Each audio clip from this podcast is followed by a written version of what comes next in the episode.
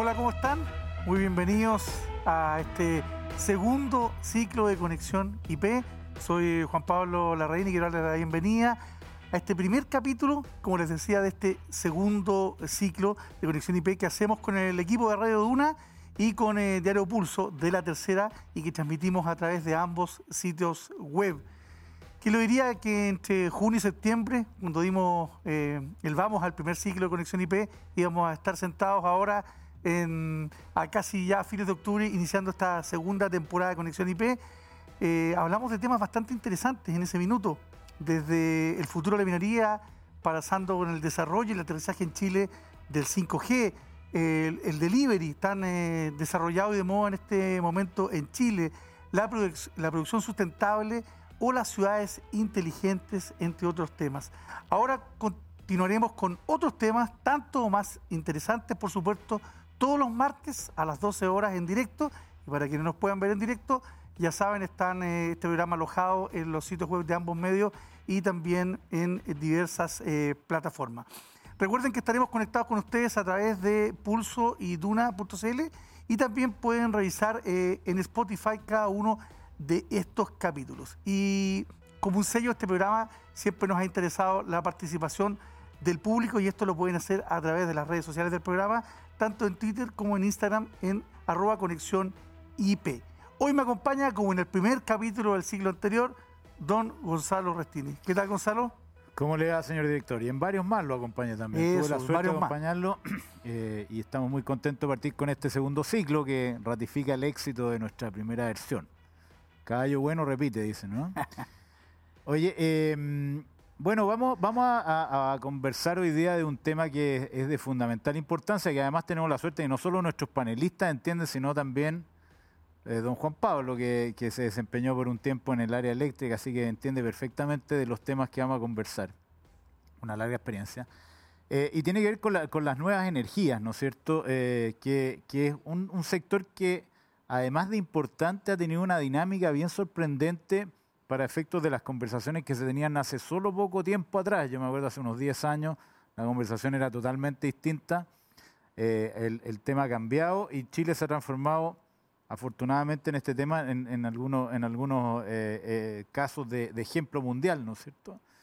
sobre eso vamos a, conversar hoy día en la, mañana, hoy ya en la tarde. Pero tenemos que partir por presentar a nuestro destacadísimo panel, como, como hemos tenido siempre aquí en Conexión IP. Y para eso vamos a, comenzar con María Isabel González, gerente general de Energética. ¿Cómo te va, María Isabel? Hola. Y, María, María, Isabel es ingeniero civil de Minas de la Universidad de Chile, magíster en gerencia pública de IEDES y la Universidad de Barcelona ha dedicado prácticamente toda su vida profesional al tema energético desde su inicio en los proyectos carboníferos en la región de Magallanes.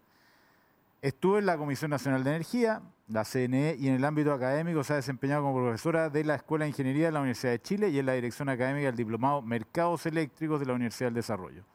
Desde 2004 dirige la empresa energética dedicada a la asesoría a grandes y medianos usuarios en la obtención de un suministro eléctrico en mejores condiciones y apoyo a nuevos inversionistas. Muy bienvenida, María Isabel. ¿Cómo te va? Encantada. Bueno, vamos a seguir con la presentación de este panel. Vamos a presentar una autoridad, pero yo voy a tomar una licencia, voy a presentar a un amigo, a José Venegas, secretario ejecutivo de la Comisión Nacional de Energía. José es ingeniero civil de la Universidad Católica y MBA de la Universidad Adolfo Ibáñez. Tiene más de 30 años de experiencia en empresas de generación, transmisión y distribución chilenas, latinoamericanas y europeas, y en los negocios de energía, gas e interconexiones energéticas. Fue director del eh, antiguo SEDEC, ¿ah? del SEDEC-SIC, que hoy es un solo sistema integrado. Eh, también fue el encargado de analizar y proponer alternativas para la regulación eléctrica y de gas en Chile. Desde agosto de 2018 lidera la, eh, la Secretaría Ejecutiva de la Comisión Nacional de Energía. Don José, bienvenido. Muchas gracias, Juan Pablo. Un placer estar en este programa de ustedes. Qué bueno. Y por último, vamos con un reconocido actor del sector, Axel Levesque, CEO de Engie Chile. Axel es ingeniero de la Universidad Católica de Lovaina, Bélgica, y máster en mecánica y energía. Ha estado ligado al sector energético desde sus inicios profesionales.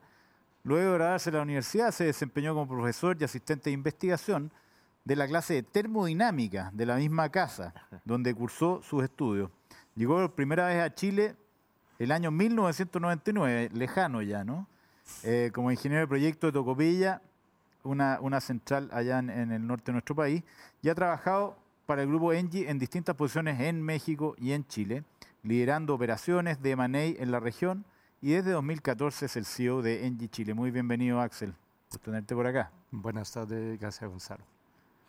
Bueno, y para que este ciclo, este segundo ciclo tenga éxito, obviamente que necesitamos el apoyo del sector privado y para eso contamos con el gran respaldo de la Asociación Chilena de Seguridad, la H, em, que es una de las presentadoras de este, de este ciclo junto a Arauco. Y la Asociación Chilena de Seguridad dejamos los pies en la calle para cuidarte y entregarte todas las herramientas para que tu negocio siga funcionando. Volamos con todo, volamos seguros, súmate a la H.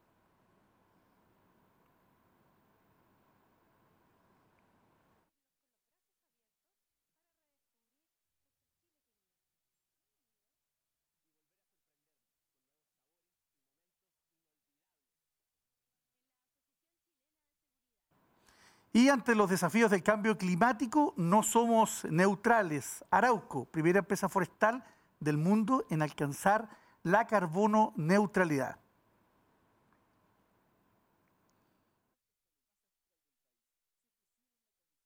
Además, apoyando el, apoyando el fútbol chileno, cosa que me parece eh, muy bien. Y eh, en este programa en particular eh, el auspicio de Engie. Hemos acompañado al país en distintos momentos de su historia. Hoy Chile evoluciona y Engie también se transforma apostando por las energías renovables y nuevas tecnologías como el hidrógeno verde. Desde el desierto hasta las ciudades, una buena energía para todos. En Engie construimos hoy los sistemas energéticos bajos en carbono del mañana. Y después saludar a nuestros presentadores y auspiciadores. Vamos a ir eh, directo con la conversación y vamos a partir eh, con la visión de la, de autoridad. Vamos a preguntarle a don José Venegas, esto que sea, eh, que es de común dominio incluso hoy día de la ciudadanía no experta, como que Chile se transformó después de un país tan pobre en, energías del pasado, como suele decir el presidente Piñera, un verdadero paraíso en las energías renovables, particularmente la fotovoltaica, las la eólicas ¿Qué tan real es eso que Chile es un paraíso y qué tanto futuro tenemos por delante? Eh, sí, Juan Pablo. Sí, gracias. Mira, efectivamente es, un, una verdad muy grande esa eh, y los números lo, lo, demuestran, ¿no? Chile por sus recursos naturales, por el sol en el norte, viento en el sur y las condiciones del país efectivamente presenta un potencial gigantesco para el desarrollo de estas energías, ¿no? Eh, yo creo que todos saben, la radiación solar del norte de Chile es una de las mejores del mundo para la generación solar eh, y el potencial más o menos se ha estimado en número, es una cosa del orden de los 2.000 gigawatts o 2 millones de megawatts de capacidad instalada de energía renovable. Eso equivale a 70 veces lo que Chile tiene instalado hoy. O sea, todo nuestro sistema hoy día tenemos un potencial aproximadamente, ¿no? Como para 70 veces eso. Y por lo tanto, todas las proyecciones o todos los análisis que efectivamente convierten a Chile en una potencia en las energías renovables son reales. Lo que pasa es que hay que encontrar la ruta para hacerlo, ¿no? porque estamos en una transición hacia ello. El potencial existe eh, y sabemos que está ahí, sabemos cómo se desarrolla, pero también es un potencial que requiere inversión, que requiere esfuerzo y que requiere tiempo. ¿no? Hoy, día, hoy día Chile ese potencial ha desarrollado una ínfima parte. Es cierto que en los últimos, en los últimos cinco años, tú hablabas de diez, pero en realidad son casi cinco, ¿no? Eh, desde que uno mide desde prácticamente muy poca energía renovable no convencional, a hoy día en que tenemos el 20% de la producción de lo que usamos como energía, no como capacidad, sino que como energía real, digamos, que consumimos, el 20% está proviniendo hoy del suministro de energía renovable. Esperamos, y, y, muchas medidas que seguramente conversaremos, llegar en fecha próxima a un 50 y eventualmente al 100, ¿no? Pero es un proceso que requiere esfuerzo, inversión, y regulación e ir haciendo dando los pasos adecuados. Y esta diversificación que se ha producido de la, de la matriz hace, no sé, 15 años, cuando uno hablaba de energías eh, renovables no convencionales, sobre todo la eólica, la fotovoltaica, pensábamos, sobre todo mirando Europa, que, iban a requerir eh, subsidios, porque era lo que estaba pasando allá. Y, y, por lo tanto se veía ese desarrollo lento y hemos visto que al final las tecnologías bajaron de precio, las condiciones de Chile son únicas. ¿Qué, opinas de esta diversificación que se ha dado de manera eh, natural, con un marco adecuado también que ha permitido... Y, te puedo agregar algo, José, ¿podrías darle contexto a ese 20%? Porque yo me acuerdo de las conversaciones que teníamos de, no sé, de Iro Aysén, decían, no estamos en 5, no tengo idea, man. o en números muy bajos, y el 20 parecía inalcanzable para, para, estas, para estas fechas. ¿Cómo fue ese tránsito de, de, tener muy poco a tener el 20 y ahí al 50 y al 100? Claro, yo creo que gran parte de esto proviene de dos elementos bastante fundamentales, ¿no?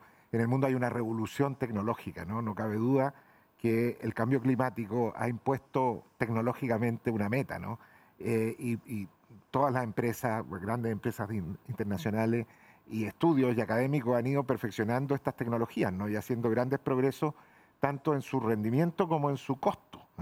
Eh, y una de las cosas que ha pasado en estos cinco años efectivamente es que esta por ejemplo, la tecnología solar fotovoltaica ha reducido su precio desde lo que veíamos hace cinco años a hoy día, no sé, cinco veces. la caída en los costos de esta tecnología ha sido tremenda, ¿no?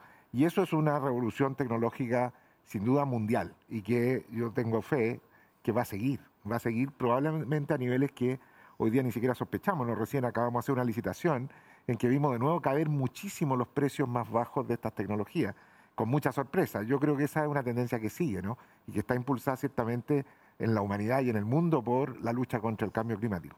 Pero la otra razón que hay que reconocer, y es mérito nuestro, ¿no? Es mérito chileno de los últimos años, es también haber ido diseñando marcos regulatorios que hicieron posible esto, ¿no? Que hicieron posible la, llegada de estas energías, que se consolidaran, que pudieran competir con las otras. Eh, y así partió la energía solar, la energía eólica. Y hoy día, como tú dices, enfrentamos además una diversificación gigantesca de tecnologías, ¿no? Eh, porque aparece también el elemento que es muy necesario y complementario a los otros, que es el almacenamiento. ¿ah? Hoy día cuando uno trabaja con estas energías que son variables, que tú, tú variables en el sentido que tú no sabes bien cuándo va a haber viento, o, o variables en el sentido que tú sabes que va a tener sol de día, pero no de noche, entonces hace necesario complementarse con otra cosa, ¿no? Y esa otra cosa yo creo que en este momento hay un cierto consenso que son o todavía el remanente de energías convencionales tradicionales como embalse, hidráulica o, combustibles todavía, eh, pero también las baterías, ¿no? Y ahí estamos esperando también revoluciones importantes de costo que todavía no se han presentado, pero que seguramente van a hacer que este conjunto de tecnologías pueda avanzar en el tiempo y llevarnos al 100% de energías limpias. Perfecto. María Isabel, desde tu experiencia, ya habiendo vivido este mismo proceso, eh, ¿cómo has visto la evolución del paso de las energías más convencionales a, Incluso podríamos partir por el tema del gas, ¿no es cierto? Dándole un poco de contexto de lo que, lo que pasó en Chile, qué pasó con los precios. Eh, y cómo ha ido cambiando también el marco regulatorio para ir haciendo frente a esta, a esta realidad que ha sido, en un tema que uno lo ve como muy estable, han pasado muchas cosas en los últimos 15 años, si uno lo mira un poquito más atrás. Efectivamente, eh, comparto con José eh, el, el, diagnóstico que ha hecho respecto de cómo han ido evolucionando, ¿no es cierto?, las energías renovables no convencionales gracias al cambio tecnológico y a, un adecuado marco regulatorio. Eh, eh, sin embargo, eh, y también lo, ha mencionado José, el tema de la, del, del, respaldo, por decirlo de alguna manera, de estas, de estas energías que son variables esencialmente en el tiempo, eh, también tiene que eh, ser eh, tomado muy en cuenta, digamos. O sea, creo que han habido, por ejemplo, proyectos, y está todavía en el Parlamento, lamentablemente, en, en trámite legislativo, un proyecto de ley para que el año 2025 no dejen de funcionar las centrales a carbón. y la verdad es que eso le hace un gran daño no solamente a las, a, las centrales a carbón, que probablemente no, van a tener mucho daño, pero sí al desarrollo de las energías renovables no convencionales, porque gracias a este respaldo eh, térmico que tenemos en Chile con las centrales carboneras y las centrales a gas natural, es que ha sido también posible que estas energías renovables no convencionales se desarrollen. Eh, ellos, eh, los desarrolladores de energía eh, eh, no convencionales, ¿no es cierto?, eh, tienen que tomar contratos para poder financiar sus proyectos. y, para tomar contratos como los clientes, ¿no es cierto?, de cualquier tipo, necesitamos la energía a todas las horas del día, no solamente en las horas que se genera con, con, la, solar fotovoltaica, fotovoltaica, o sea, en el día o, en los periodos en que haya viento, eh, ellos tienen que comprar energía en el sistema eh, para las horas en que no tienen generación, las centrales fotovoltaicas en la noche. Entonces, la verdad es que con, con, ideas como esa, ¿no es cierto? No, a los que más dañamos es a los desarrolladores de energías renovables no convencionales, porque no van a tener eh, cómo ofrecer energía durante todas las horas del día. Muchos de ellos ya tienen contratos y por lo tanto, si, si se sacaran las centrales al 2000, todas las centrales carboneras al 2025, el precio spot, ¿no es cierto?, a que ellos compran la energía en el sistema en, algunos, en algunas zonas del sistema se cuadruplicaría. Por lo tanto, irían muchos de ellos a la quiebra. Mm. Entonces, yo creo que hay que ser muy cuidadoso y, tomar en cuenta a los técnicos, eh, no solamente actuar desde la perspectiva política. Y, en el fondo lo que estás diciendo es que se produjo un error de cálculo a la hora de tomar la decisión de eliminar la central a carbón o, no se consideró la opinión de los, no, no, no. De, los expertos. no, no, no. Estoy, estoy hablando del el proyecto de ley que está en trámite legislativo y que está ah. hoy día en el Senado y que pretende cerrar todas las centrales a carbón al año 2025. Eh, no, el plan de descarbonización es un plan serio, digamos, o sea, y que, y que termina, ¿no es cierto?, el año 2040. O sea, sacando centrales en la medida que el sistema eh, eh, permanezca con la seguridad que, que requiere. Por lo tanto, eh, es, es, esa, es, ese es el plan responsable, pero no adelantarlo porque, porque es popular, digamos. Pasa mucho, desgraciadamente, en política. Sí, estamos acostumbrándonos a eso. Axel, ustedes son un, Engie es una gran compañía global y una de las más importantes de Chile en, en materia de generación. Ustedes proveen de energía a diversas industrias y en general hoy las industrias también quieren tener una especie de sello verde eh, y quieren todas tener, eh, sobre todo las mineras, ustedes son grandes proveedores de la minería, quieren también tener contratos con energías eh, renovables, con energías más modernas también. ¿Cómo están enfrentando ese proceso ustedes para hacer frente a estas necesidades de sus clientes? Mira, yo creo que es una, gracias por la pregunta Juan Pablo, es excelente, la verdad, El, y no es sencillo. Yo creo que la, la, verdad la energía renovable tiene tiene dos caras. La, la, primera cara es un poco lo que, lo que Pepe no, nos resaltó, el hecho de que la penetración, la revolución ha sido extremadamente agresiva. Recuérdense de que hace más de 10 años eh, nos habíamos fijado como sector un objetivo de alcanzar al año 2025 el 20% de energía renovable eh, intermitente, entre comillas, o no convencional, como se solía eh, llamar. estos términos han desaparecido de la, del mapa y hoy este 20% lo alcanzamos cinco años antes de 2025, ya lo alcanzamos el año pasado.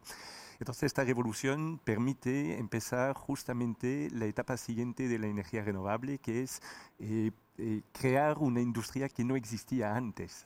Y, esta industria no es solamente la salida de los combustibles fósiles, pero es también empezar a armar productos, y, los productos para minería son algunos de estos ejemplos, que se basan en la energía renovable, el solar, primero el solar y segundo el, eólico.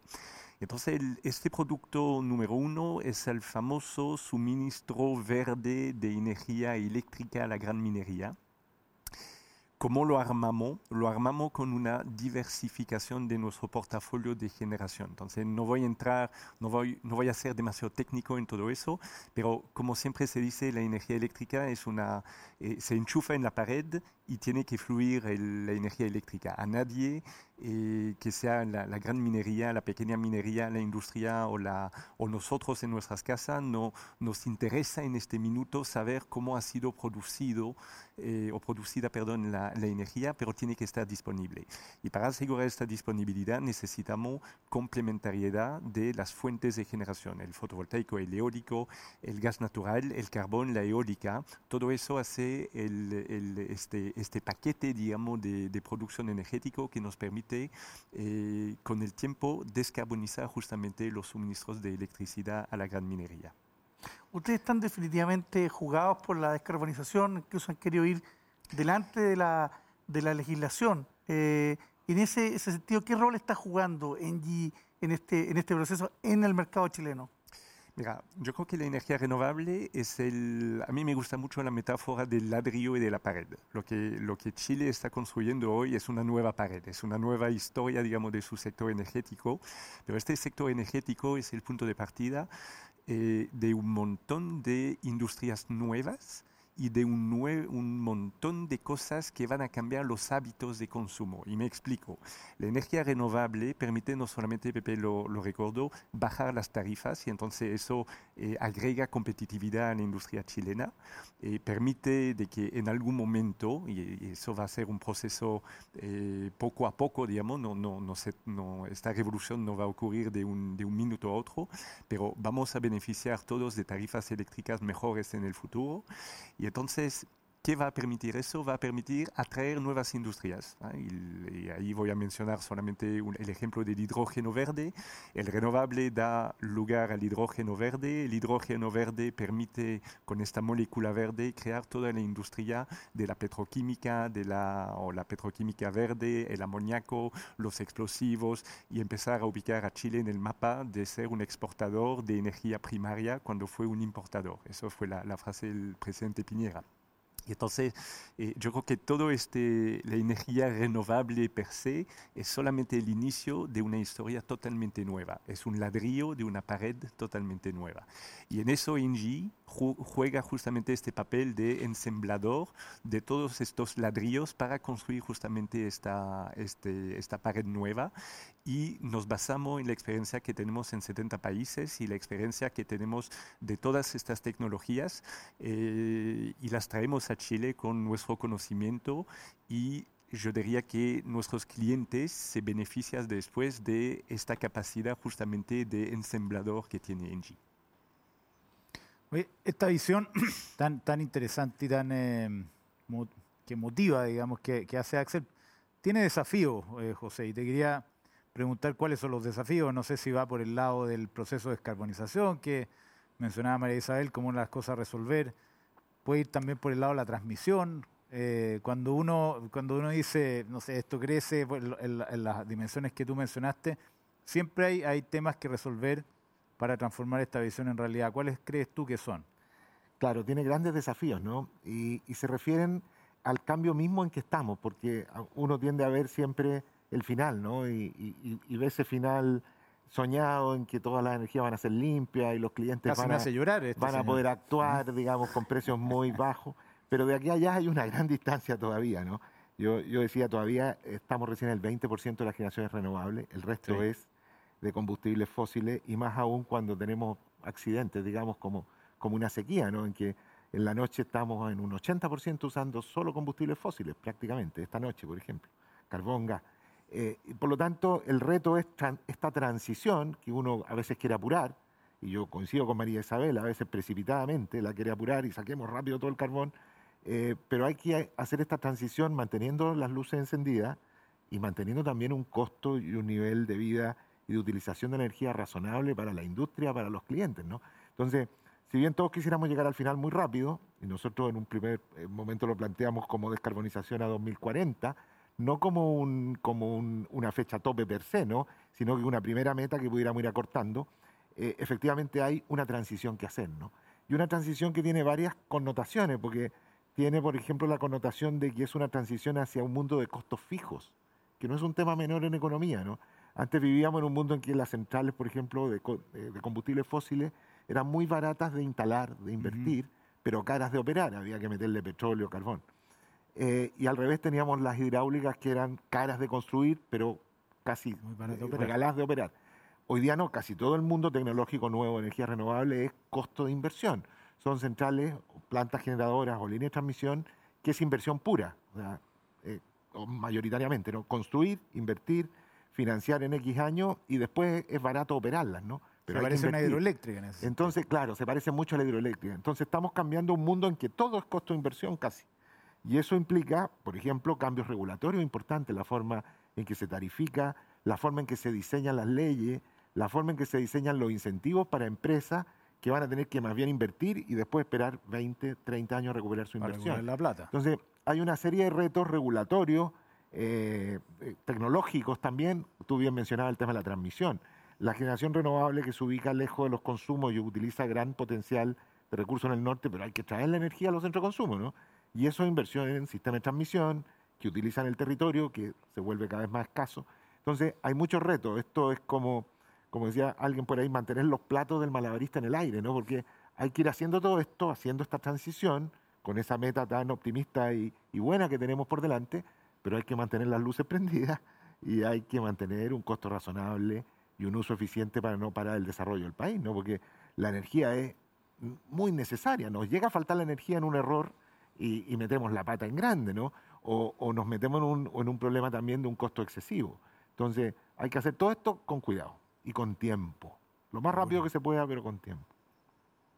Marisabel, eh, me gustaría que siguiéramos profundizando el tema de la, de la transmisión, porque hemos visto que eh, en el último tiempo pareciera ser que es uno de los tantos, si uno lo pone en positivo, desafíos, si lo pone en negativo, eh, problemas, de cómo traer desde los centros de producción a, los mayores centros de consumo. ¿Ves ese sector, la transmisión hoy día, como el gran, eh, el gran problema a, resolver? Si tuvieras que priorizar uno.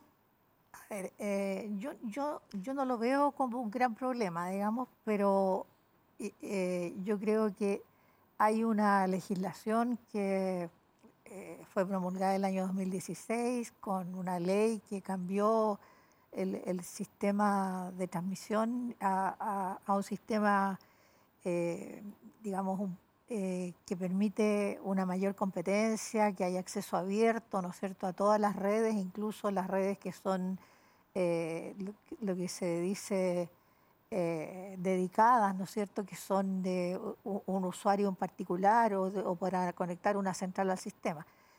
Eh, sin embargo, yo creo que el, gran, el, cuello de botella hoy día es eh, el, tiempo que toma, ¿no es cierto?, todos los permisos ambientales para poder eh, concretar una, línea de transmisión.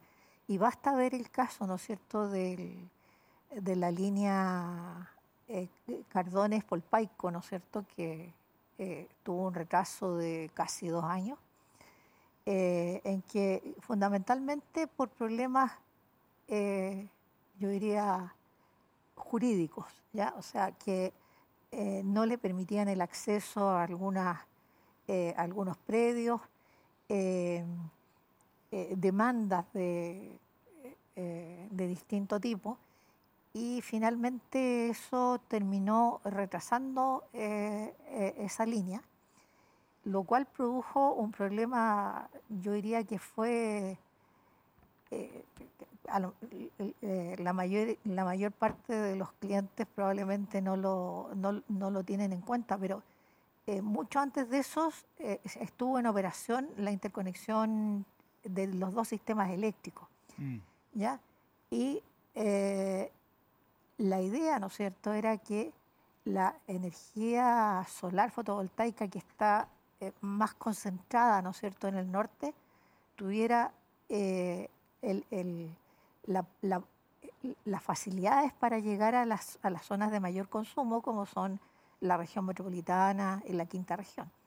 Sin embargo, eso se retrasó porque se retrasó esta línea. Entonces, eh, la verdad es que no se sacó mucho con tener la línea de interconexión eléctrica tan a tiempo, sino si la mayor parte de los clientes, ¿no es cierto?, eh, no podía eh, tener acceso, ¿no es cierto?, a, esa, a, esa, a esa energía que es abundante en el norte. Creo que efectivamente eh, hay cuestiones que mejorar, se ha tratado de, hacerlo, digamos, hoy día hay un, gran proyecto, ¿no es cierto?, para conectar la zona de eh, Antofagasta, ¿no es cierto?, con eh, la, región metropolitana, que requiere, ¿no es cierto?, de, de muchos permisos, o sea, y de una gran inversión además, ¿ya? Entonces, en, en, estos, en estos casos, ¿no es cierto?, en que hasta los alcaldes, ¿no es cierto?, se oponen a que pase, a, que, a, las, a las servidumbres de paso de las líneas, eh, sin considerar los beneficios, ¿no es cierto?, que, que, va a traer fundamentalmente en los precios, digamos. Entonces, la verdad es que eh, habría que, yo creo, hacer una eh, una, un llamado, ¿no cierto?, y una eh, eh, capacitación hacia, hacia las municipalidades para que, que, pudieran ser más, más proclives a estos, a estos desarrollos que a la larga benefician al país y a esas comunas en particular, digamos. ¿Y tú le ves más complejidad al tema de la permisología, al tema legal, que al tema de las comunidades que a veces también son grandes opositores no solo al proyecto energético, al proyecto minero, hoy día a cualquier proyecto que intervenga una zona, las comunidades normalmente no lo, no lo quieren. No, efectivamente, o sea, creo que, eh, no, no, lo dije explícitamente, pero creo que la, eh, el, el, tema con las comunidades son, es, un, es, un, es un gran tema, digamos, y, y, y, el retraso de esta línea que yo mencionaba se debió fundamentalmente a problemas con... El, no sé si decir las comunidades, porque en realidad eh, son dueños de fondos, que aquí, no sé, eh, en la zona cerca a Santiago, en la, en la quinta región, los que, los que se oponen, pero, pero no son necesariamente comunidades, aunque en algunos casos sí también existen esos temas, digamos. Axel, y el punto de vista de ustedes como, como una empresa internacional que además tiene la capacidad de mirar un poco cómo se está desarrollando esto en distintas partes del mundo.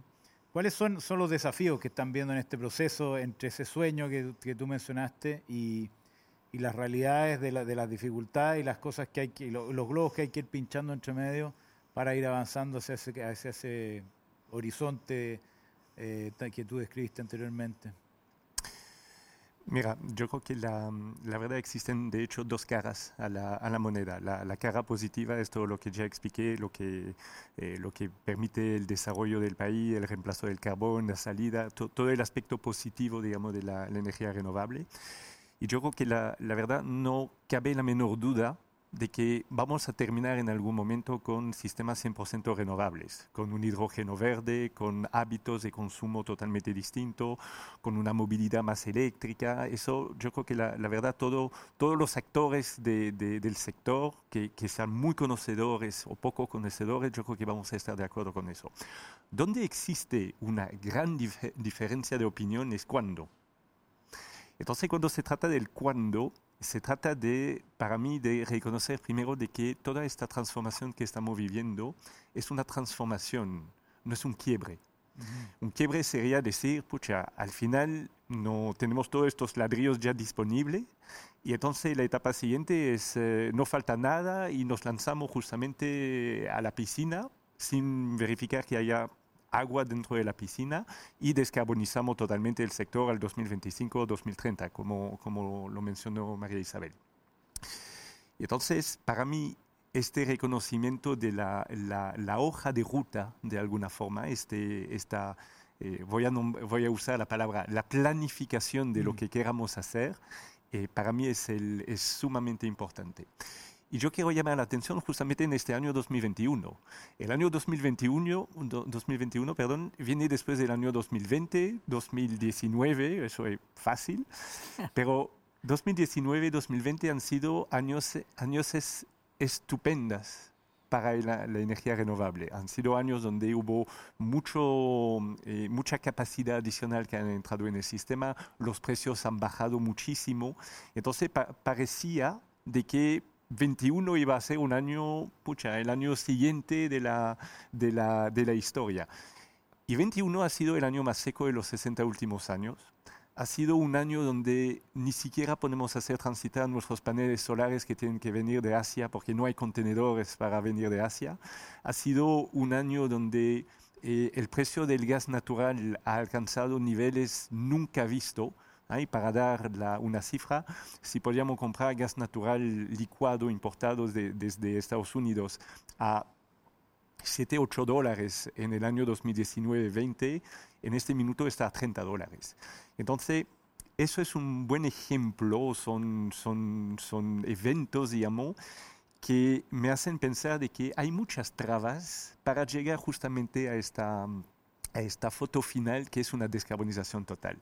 Y ahí mi opinión personal es que lo más importante justamente es trabajar este asunto del reconocer de que no es un quiebre, y no siendo un quiebre, tenemos que planificar justamente a dónde vamos. Y esta planificación no es solamente lo que hacen las empresas privadas en afectar su capital, sus inversiones, tomar sus decisiones de cierre de, de, de usina o de, de, plantas carboneras, por ejemplo, ¿eh? que en nuestro caso ya fue tomado al año 2025, pero también es una llamada a, las autoridades para que la regulación que nos va a acompañar en todo eso tenga consistencia, que la planificación territorial, donde se van a instalar esta, esta, esta energía renovable nueva, cómo todo eso va a funcionar. mientras hablabas, yo, yo, iba pensando que hay un correlato entre las etapas, las estaciones que tiene este trayecto y la regulación, que uno podría esperar que, más allá de, estos, de estos accidentes, como mencionas tú, de los precios del gas natural y qué sé yo, que te cambien un poco el panorama, uno podría más o menos establecer las estaciones, pero para eso se necesita eh, hacer política pública con visión de largo plazo, que no es precisamente lo que estamos teniendo en estos días, ¿no? Así es, así es. Y, te voy a dar un ejemplo. Eh, Bienes Nacionales licita muchos terrenos fiscales para justamente eh, fomentar el desarrollo de, la energía renovable. Eso ocurre eh, principalmente en el norte. pero cuando vemos el cronograma de desarrollo de la red de transmisión para llegar en estas zonas, hay probablemente tres a cuatro años de diferencia de, plazo de, de desarrollo entre lo que piensa bienes nacionales y lo que se considera dentro de la ampliación de la transmisión. Es innecesario.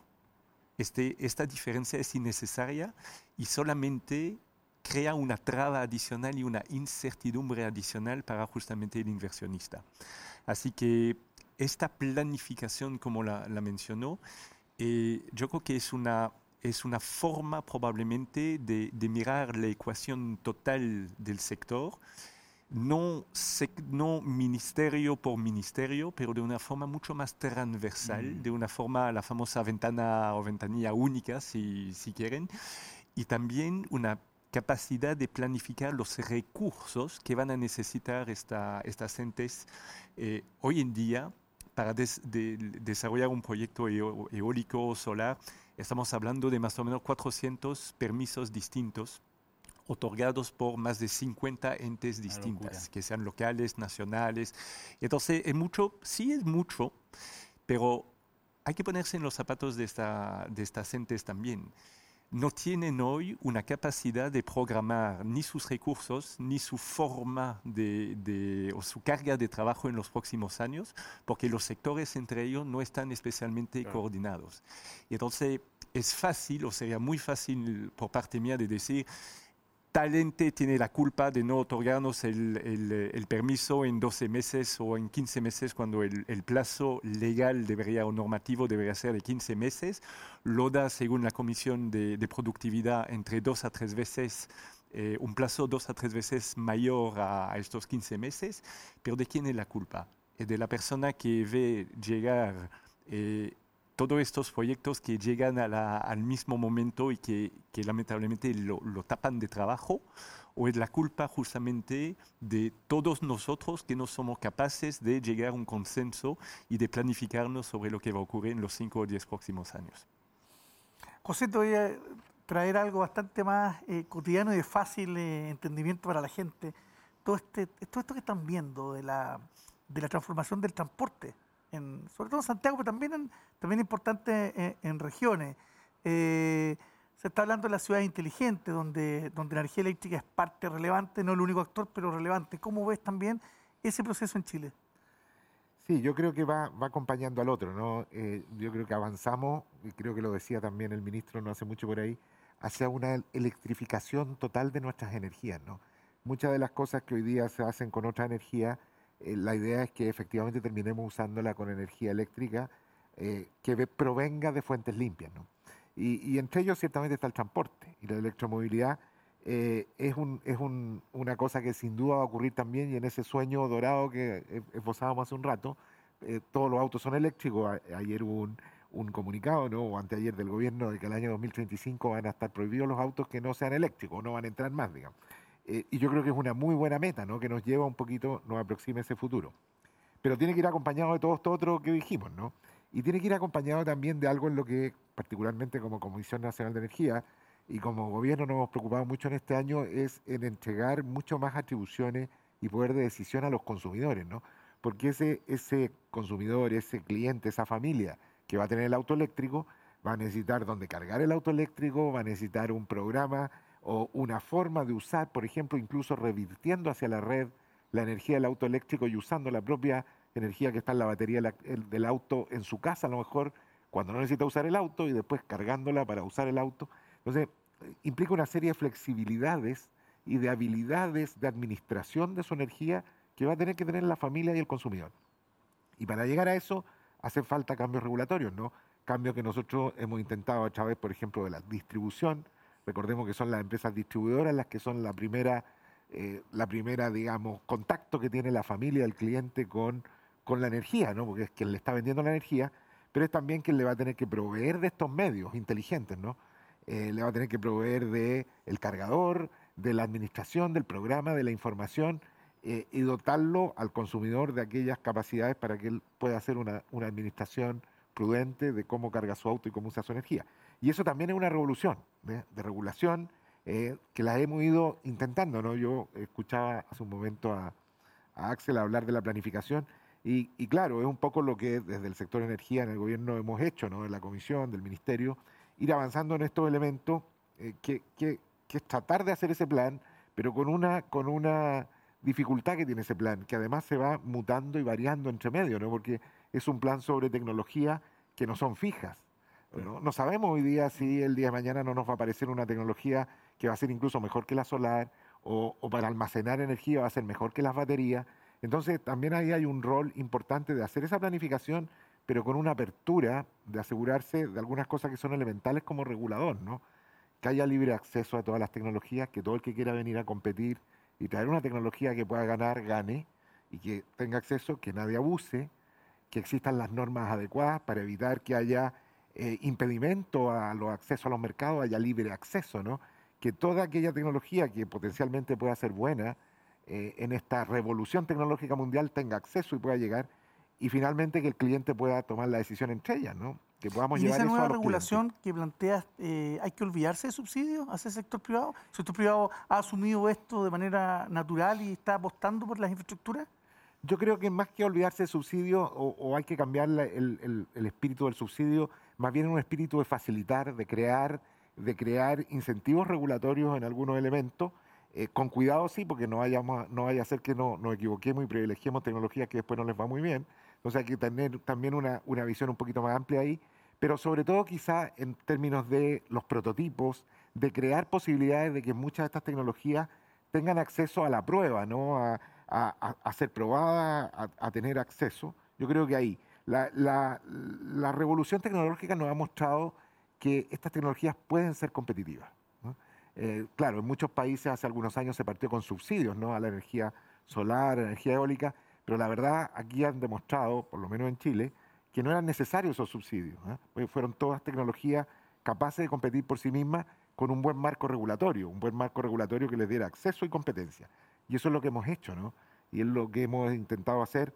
No siempre es fácil, porque, porque esta transición como tal siempre va beneficiando algunas tecnologías que son más competitivas y mejores y perjudicando a otras. Y es natural que las que se sientan perjudicadas, bueno, no les gusta, ¿no? Eh, y eso hace que la regulación y las adaptaciones que tenemos que hacer haya que hacerla eh, y, a veces causan polémica, ¿no? Causan, causan rechazo porque es de la esencia de esta transición y de este cambio que algunos van mejorando y otros van de salida, ¿no?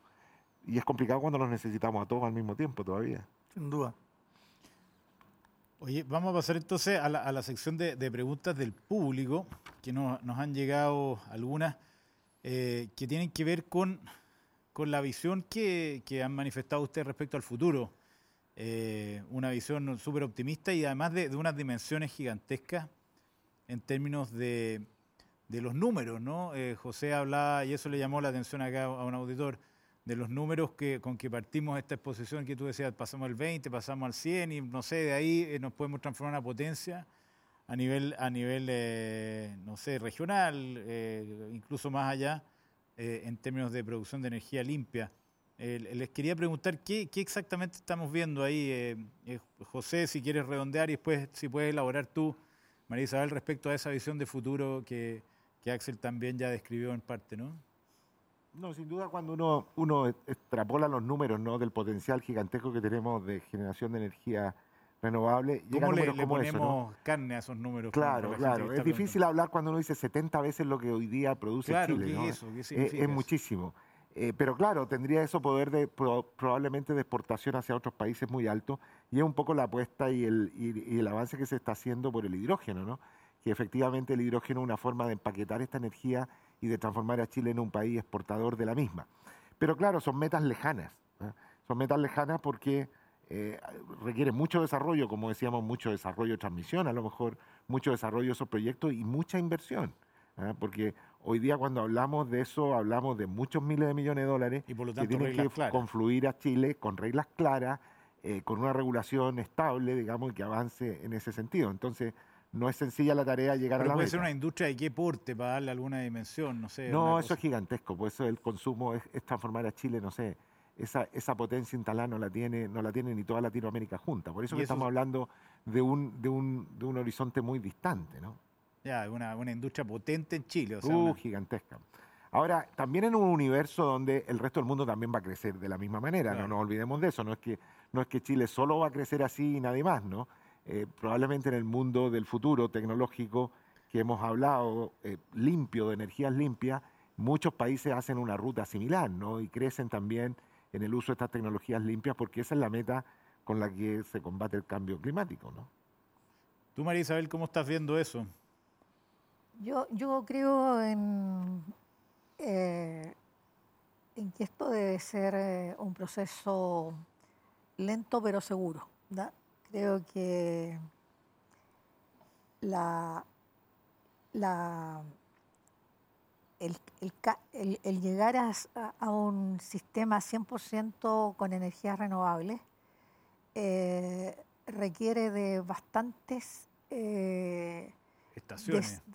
y, desarrollos tecnológicos que eh, no necesariamente nosotros en Chile controlamos, digamos por ejemplo, que, se, que baje el precio de las baterías, de acuerdo a un estudio del Ministerio de Energía.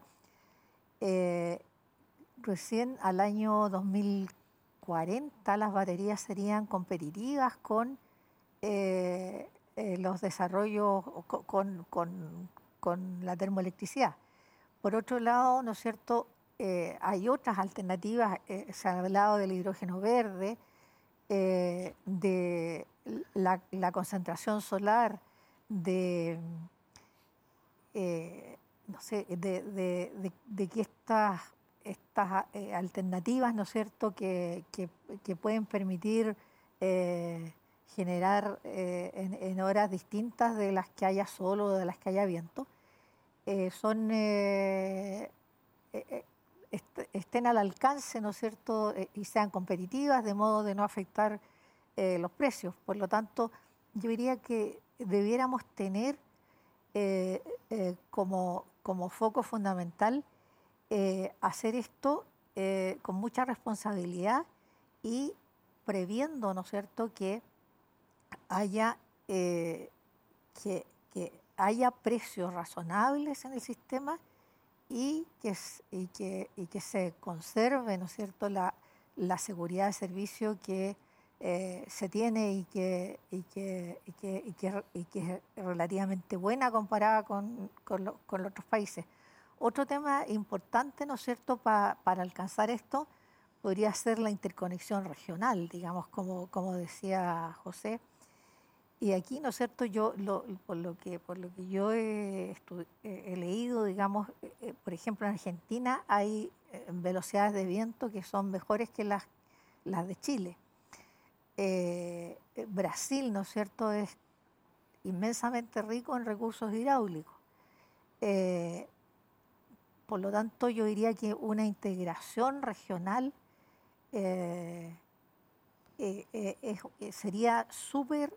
eh, eh, saludable para todos los países que participen. ¿Y esa experiencia cómo ha sido en el pasado? Porque tuvimos el tema del gas, ¿no es cierto? Que quedó como en, la, mente de, la, gente con un gran problema, un error, una cosa que nos generó mucho, mucho tema. Sí, finalmente, lamentablemente fue bueno, pero duró poco, digamos, lo de lo, de, lo del gas argentino. Ahora está llegando. Eh, pero eh, yo diría que eh, el, creo, creo que eh, ese tema eh, está, yo diría, ya, ya ha dejado de estar tan presente eh, en, nuestras mentes, digamos. Hoy o, ayer leí que en él tiene un proyecto de interconexión eléctrica con Argentina, en, que ingresó a trámite ambiental en, en, la zona del Maule. Entonces, la verdad es que bienvenidos sean esos, esos proyectos, digamos. Eh, la verdad es que eh, tenemos múltiples eh, ventajas, digamos, en las interconexiones regionales. O sea, cuando, para empezar, la, la, capacidad instalada de los sistemas, cuando es un sistema único, es menor que la sumatoria de todas las capacidades instaladas individuales de cada país, porque hay, hay complementación, digamos. O sea, las horas, las horas de mayor consumo no son las, son las mismas. Entonces, incluso desde la perspectiva ambiental, convendría mucho, ¿no es cierto?, una eh, interconexión regional. Axel, vamos en el, en el ciclo, vamos a hacer un especial de hidrógeno verde, pero pareciera ser que el tema está eh, muy caliente en la opinión pública, se sabe poco todavía, pero se sabe que es como un potencial y, hay varias preguntas que eh, eh, van dirigidas a ti respecto a que aquí están haciendo ustedes, ya están, están incursionando en el tema de hidrógeno verde, ¿qué están haciendo? Y, guardémonos algo para el, próximo programa. Eh, bueno, buena transición entonces. Mira, yo, creo que mm, quizás para hacer la transición hay, es un sector donde, pucha, por, yo te diría que por las ambiciones que existen hay Ah, hay muchas creencias y, mucha gente tiene, es un poco, son generales antes de la futura batalla.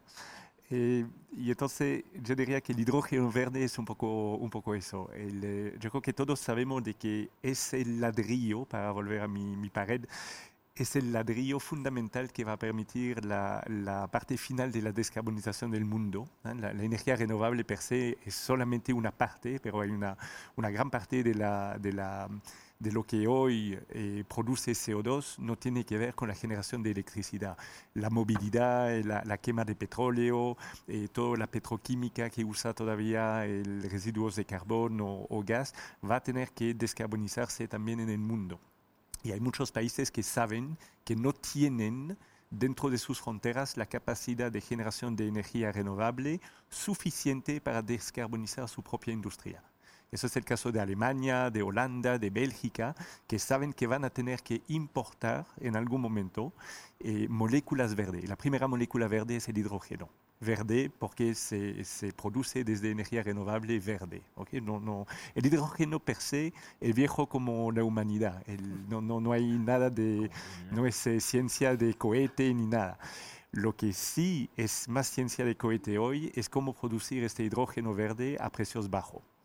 Y ahí hay que seguir las tendencias. De hecho, Chile se beneficia de la energía barata para producir el hidrógeno verde barato, pero va a tener que seguir la evolución de las tecnologías de masificación de, producción de los hidrolizadores, que es el bicho que, que convierte el agua en hidrógeno y en oxígeno. Eh, y ahí de nuevo, entre, entre cinco personas, algunos lo van a esperar en 2025, otros lo van a esperar en 2035.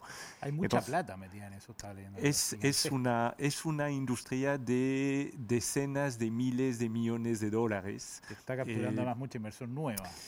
Sí, y por eso la verdad, yo creo que más allá de la, de la, la frase del presidente Piñera que decía que el Chile va a ser rico en el siglo XXI de las energías, Chile puede ser también rico de nuevas industrias que históricamente no han existido por falta de, justamente de una energía barata. Así que nos vemos en el próximo programa. Apasionante, apasionante tema, pero nos pilló, nos pilló la hora. Queremos agradecerles, Marisabel, José, Axel, están nada más invitados a otro programa más adelante. Y queremos darle, eh, también decirles que el próximo programa va a ser el, el próximo martes, como siempre, vamos a hablar de de brecha digital, pero a Gonzalo le doy la, palabra para que despida a nuestros presentadores y a nuestro auspiciador de hoy.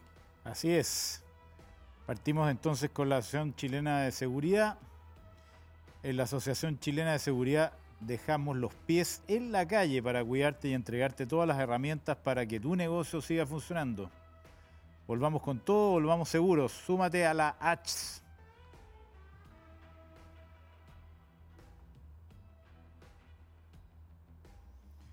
Y ante los desafíos del cambio climático no somos neutrales. Arauco, primera empresa forestal del mundo en alcanzar la carbono neutralidad.